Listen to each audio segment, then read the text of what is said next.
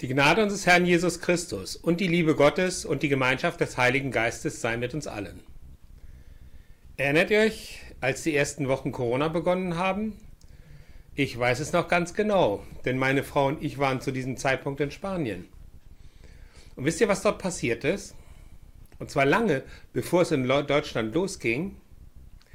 Wir haben von staatlicher Seite, von der spanischen Regierung, einen Urlaubsknast verordnet bekommen wir durften nicht aus unserer Anlage heraus und wir haben in unserer Anlage gesessen und haben das Ende des Urlaubs abgewartet. Und dabei ging es uns noch richtig gut. Ganz anders als den Leuten jetzt in Griechenland. Die sind um ihr Leben gerannt, bloß weg vom Feuer. Ich habe in dieser Zeit in meiner Ferienwohnung gesessen und habe darüber gedacht, was ich tun kann, um Gott zu helfen. Ich habe mir diesen Predigtkanal bei YouTube ausgedacht. Dann habe ich noch eine kleine Geschichte für das Zoom-Tool herausgefunden. Einzig und allein ging es mir dabei um darum, dass ich meinem Herrn dienen wollte. Corona ist vergangen, hat sich soweit erledigt. Das ist nicht mehr unseren Alltag bestimmt. Aber ich predige immer noch. Warum? Weil es mir und meinem Herrn Freude macht. Und darum fühle ich mich damit wohl. Und stellt euch mal vor, jeder Mensch hat von unserem Herrn Begabungen bekommen. Wenn jeder Mensch seine Begabung für das Wohl der Menschen einsetzen würde, es würde allen Menschen gut gehen. Es gäbe keinen Hunger mehr, keinen Krieg, es wäre von fast allem für fast alle genug da. Soweit zur Theorie. Aber wir Menschen ticken leider nicht so. Wir haben immer ein Stück uns selbst im Blick. Wir können neidisch und ungerecht sein, aber es wäre doch fantastisch, wenn wir den Gedanken noch einmal weit, ein wenig weiterspinnen. Stellen wir uns doch einfach mal die Frage, warum unser Gott seinen Sohn auf die Erde gesandt hat. Jesus Christus ist gekommen, damit wir dazulernen können. Darum hat er uns ermutigt, ihm zu folgen. Vom Ansatz her eine prima Idee. Aber sogenannte Kirchenfürsten haben in den letzten 2000 Jahren das ein oder andere Mal diese Idee kaputt gemacht. Durch Egoismus und Machtstreben. Dabei hat Jesus Christus uns doch ganz klar gesagt, was wir tun und was wir lassen sollen. Auch der Text, den ich euch gleich lese, der ist von Jesus Christus. Dort sagt unser Herr uns, wie wir für ihn handeln sollen. Er packt es wie immer in ein Gleichnis und zeigt uns den richtigen Weg. Ich lese aus Matthäus 25 die Verse 14 bis 30, gelesen aus der Basisbibel. Es ist wie bei einem Mann, der verreisen wollte. Vorher rief er seine Diener zusammen und vertraute ihnen sein Vermögen an.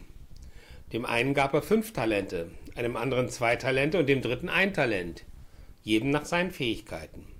Dann reiste der Mann ab. Der Diener mit den fünf Talenten fing sofort an, mit dem Geld zu wirtschaften. Da gewann er, dafür gewann er noch einmal fünf Talente dazu. Genauso machte es der mit den zwei Talenten. Er gewann nochmal zwei Talente dazu. Aber der Diener mit dem einen Talent ging weg, grub ein Loch in die Erde, dort versteckte er das Geld seines Herrn. Nach langer Zeit kam der Herr der drei Diener zurück und wollte mit ihnen abrechnen. Zuerst kam der Diener, der fünf Talente bekommen hatte. Er brachte die zusätzlichen fünf Talente mit und sagte, Herr, fünf Talente hast du mir gegeben. Sieh nur, ich habe noch einmal fünf dazu gewonnen.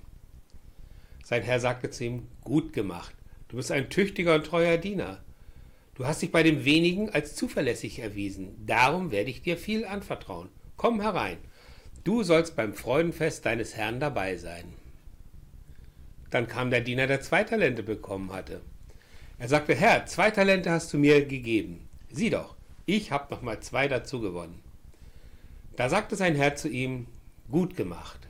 Du bist ein tüchtiger und treuer Diener. Du hast dich bei dem wenigen als zuverlässig erwiesen. Darum werde ich dir viel anvertrauen. Komm herein, du sollst beim Freudenfest deines Herrn dabei sein.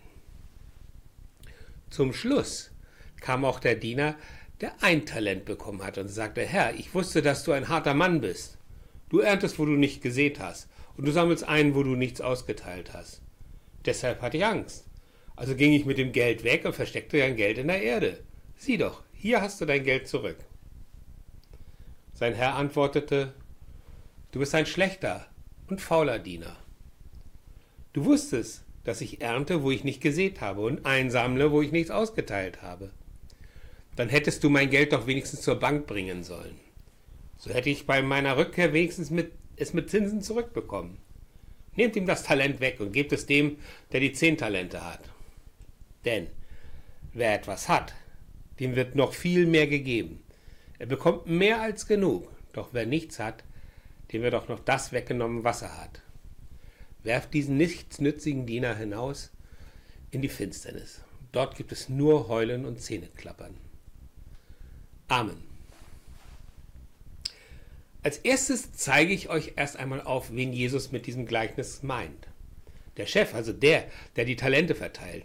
Dieser Mann ist im Gleichnis Jesus Christus. Nun kommen wir zu den Knechten. Die Knechte sind wir. Bei den Talenten handelt es sich um eine Gewichtseinheit. Es waren damals irgendwas zwischen 27 und 39 Kilo pro Talent. Meistens redeten die Leute damals über Silber. Als er den mit den fünf Talenten, der hatte dann so ungefähr zwischen 135 und 200 Kilo Silber bekommen. Also ganz viel Kapital. Wir reden aber nicht über die Summe, die der Knecht bekommen hat, sondern über die Verantwortung. Und es ist auch hier nicht der Wert des Geldes gemeint, sondern die Gaben, die die Knechte bekommen hat. Von unserem Gott hat jeder Knecht Begabungen bekommen. Der ver vertraut uns also über unsere Begabung ein großes Vermögen an. Was sind diese Begabungen? Diese Begabungen sind sein Wort, also das, was er uns sagt oder ins Herz legt. Dann seine Vergebung. Egal was wir machen, sein Erbarmen haut uns nicht aus der Bahn. Nein, er zeigt uns dann immer noch seine Liebe. Das ist ein Vermögen, das wachsen soll, indem wir Gottes Liebe an alle Menschen weitergeben. Das bedeutet, dass wir so lieben, wie er uns geliebt hat. Mein Leben als Christ und als Geschöpf Gottes ist einzigartig. Es ist ein unendliches Vermögen. Vertraue deinem Glauben und sehe, dass du vor Gott wertvoll bist, dass er dich beschenkt und dass du von dich von ihm berufen bist, dass dieses Geschenk alle Menschen erreicht. Und denke immer daran. Er gibt jedem nach seiner Kraft genauso wie Talente, also Begabung, wie jeder Einzelne benötigt. Er kennt jeden von uns und weiß, was für uns richtig ist. Früher hat mir dieses Gleichnis Druck gemacht, Leistungsdruck. Wie denkt mein Herr darüber? Kann ich ihm mit meiner Leistungsfähigkeit gerecht werden? Kann ich ihm mit meinen Ergebnissen, kann ich da vor ihm bestehen? Irgendwann habe ich festgestellt, dass es weniger auf die Erfüllung der Werte des Werkes ankommt, sondern wie ich daran gehe. Er erwartet von mir nichts Unmögliches, sondern nur Machbares. Er möchte, dass ich ihm folge und das einsetze, was ich kann. Und genau das ist der Grund, warum Talente Talente heißen. Die empfangenen Talente, also der Wert unserer Begabung, stehen für die empfangene Liebe des Herrn. Das Empfangen von Talenten bedeutet, dass wir diese Liebe dankbar annehmen können. Das Verdoppeln der Talente, also das, was der eine oder die beiden ersten äh, Knechte gemacht haben, bedeutet für uns, dass wir so viel Liebe in uns tragen, dass wir diese Liebe weiterschenken können. Dadurch haben wir die Möglichkeit, anderen Menschen von unserer Liebe abzugeben. Durch uns kommt die Liebe des Herrn zu den Menschen. Ist das nicht fantastisch? Werden wir noch konkreter. Der Herr schenkt uns Liebe und wir vermehren diese Liebe. Ich habe dafür ein Beispiel. Unser Herr schenkt uns Vergebung und wir wiederum machen von der Vergebung im zwischenmenschlichen Bereich reichlich Gebrauch. Wir geben von unserer Liebe den Menschen, die sie brauchen. Vergrabt nicht eure Gaben, die ihr von Gott empfangen habt. Habt keine Angst, das Große zu wollen. Das ist es, was uns der Herr in diesem Gleichnis sagt. Jetzt schauen wir noch einmal auf den letzten Knecht. Warum vergräbt er seine Begabung? Nicht, weil er keine Lust hat, also aus Bequemlichkeit, sondern weil er Angst hat, sie einzusetzen. Er handelte blockiert. So blockiert er sich und die Liebe, die er hätte geben können. Es fehlt ihm nicht an Vertrauen zu Jesus. Seine Begabung zu vergraben, Bedeutet, sich aus Gottes Liebe heraus zu bemühen, aufstehen, losgehen, immer wieder dem Willen Gottes folgen. Das hat der Knecht nicht gemacht. bei den angenehmen als auch bei den unangenehmen Dingen des Lebens nicht auf das Morgen schauen, sondern ihm vertrauen.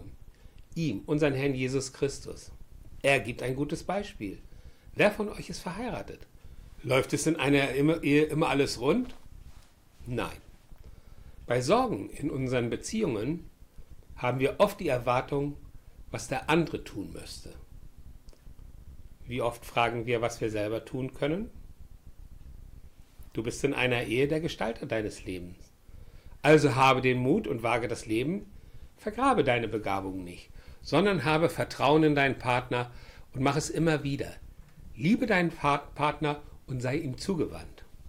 Der Partner könnten aber auch die Eltern oder die eigenen Kinder sein. Wer sich aber versteckt und dann auch noch sagt, dass er aus Furcht vor Gott sich nicht getraut hat, der hat unseren Gott vollkommen missverstanden. Er zweifelt an Gott und seiner Güte. Er lehnt die Geschenke Gottes ab. Lasst euch von Gott mit dem Gleichnis wachrütteln. Erkennt, wie beschenkt ihr seid.